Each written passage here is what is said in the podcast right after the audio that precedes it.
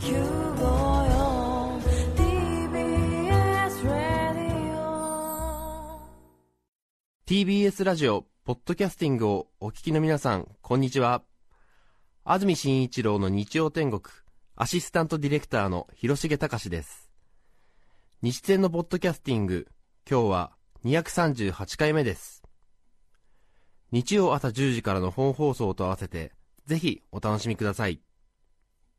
それでは、3月18日放送分、安住紳一郎の日曜天国、メッセージコーナーをお聞きください。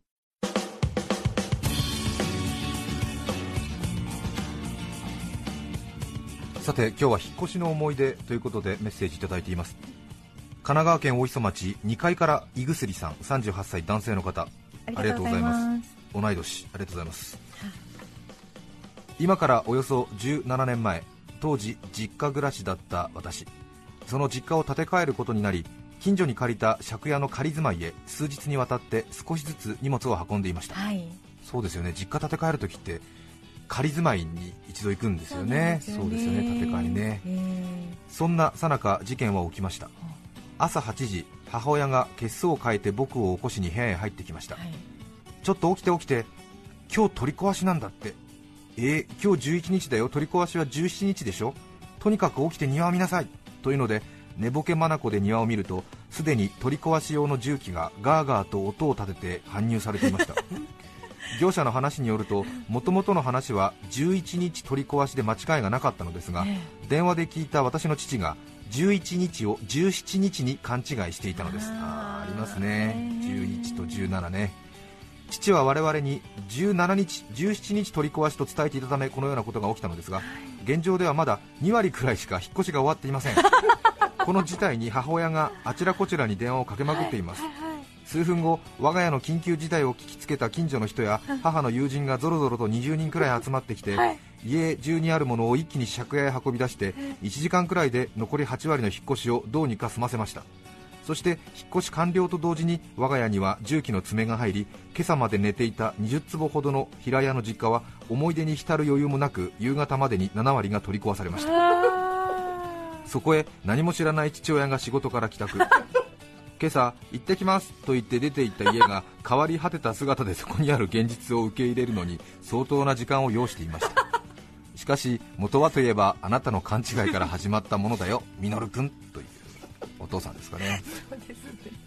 すごいね。衝撃でしょうね、うん。心のねやっぱり準備がねね。ありますから。多分この取り壊される実家で寝てたんでしょ？この日の朝まで。そういうことですよ。でしょ、ね。で庭見るとうん。この家を取り壊す重機が入ってきてるわけだよね。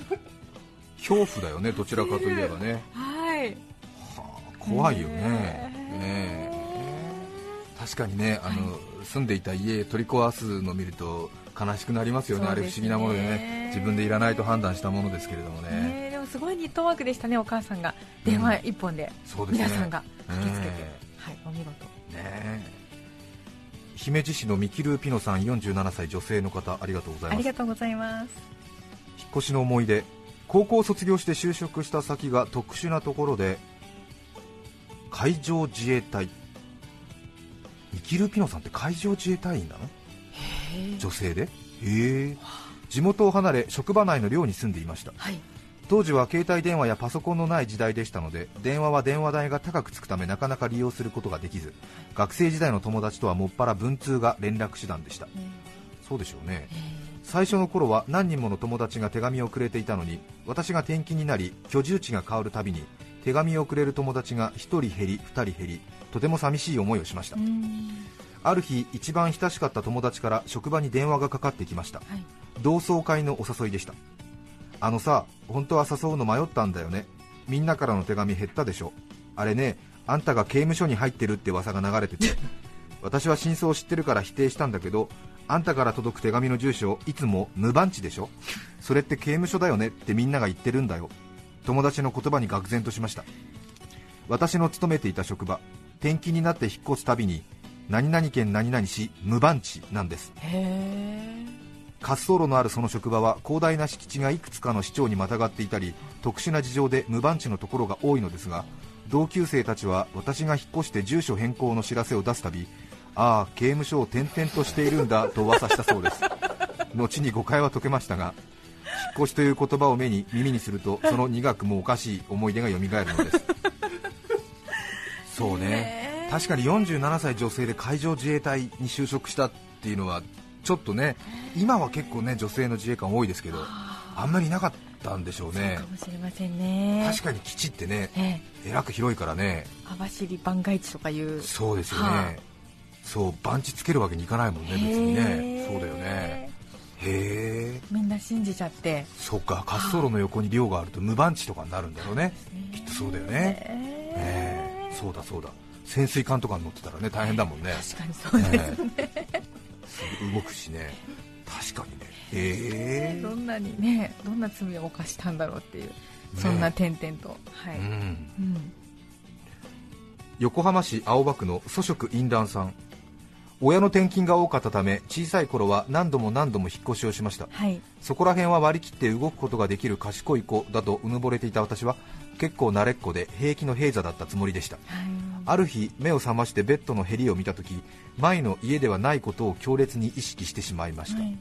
布団からベッドに変えたため生まれた背中の違和感以上に感じるものがあったのでしょう込み上げたものに耐えきれなくなってボロボロ泣き出してしまいました、うん。成人して以来何につけてもお布団だけは捨てずに持ち運んでいます。結構かさばるんですけどね。あ確かにそうですーね。ね。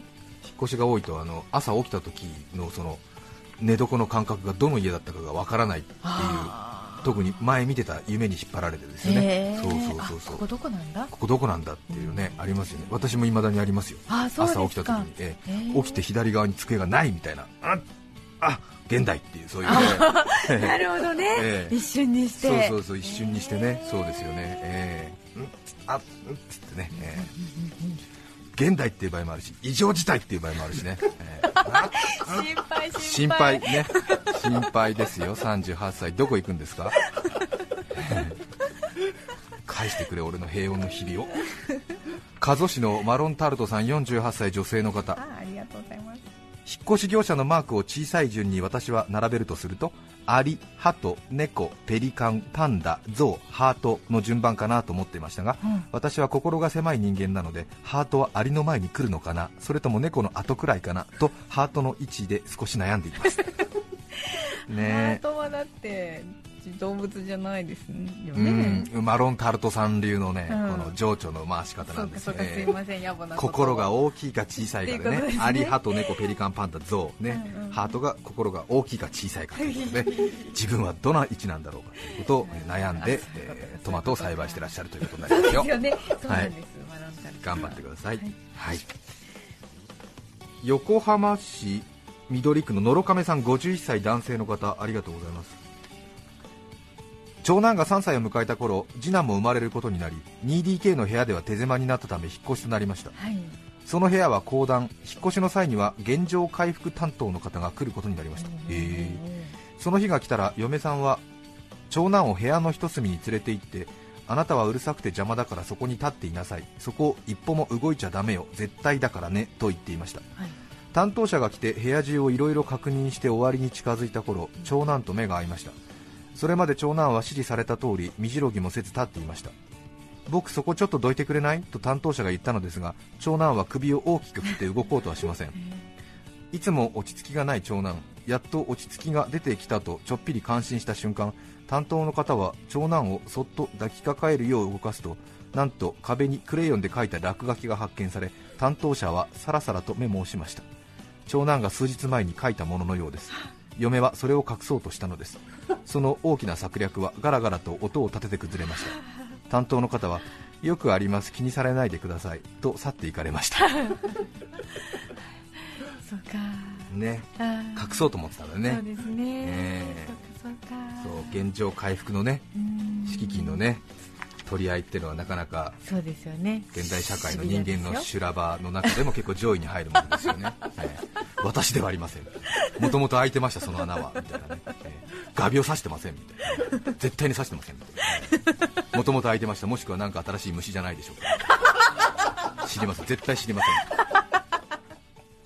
ん。3月18日放送分安住紳一郎の日曜天国。メッセージコーナーをお聞きいただきました。それでは今日はこの辺で失礼します。安住紳一郎の「ポッドキャスト天国」歓送迎会が増えてくるこの季節。飲みすぎ食べ過ぎには十分ご注意ください。唐揚げ天ぷらフライドポテト。春は揚げ物。カロリーコントロールご注意を。954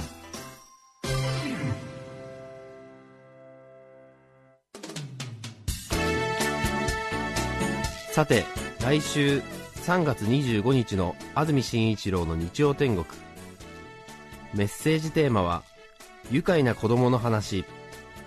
ゲストは清水美智子さんです。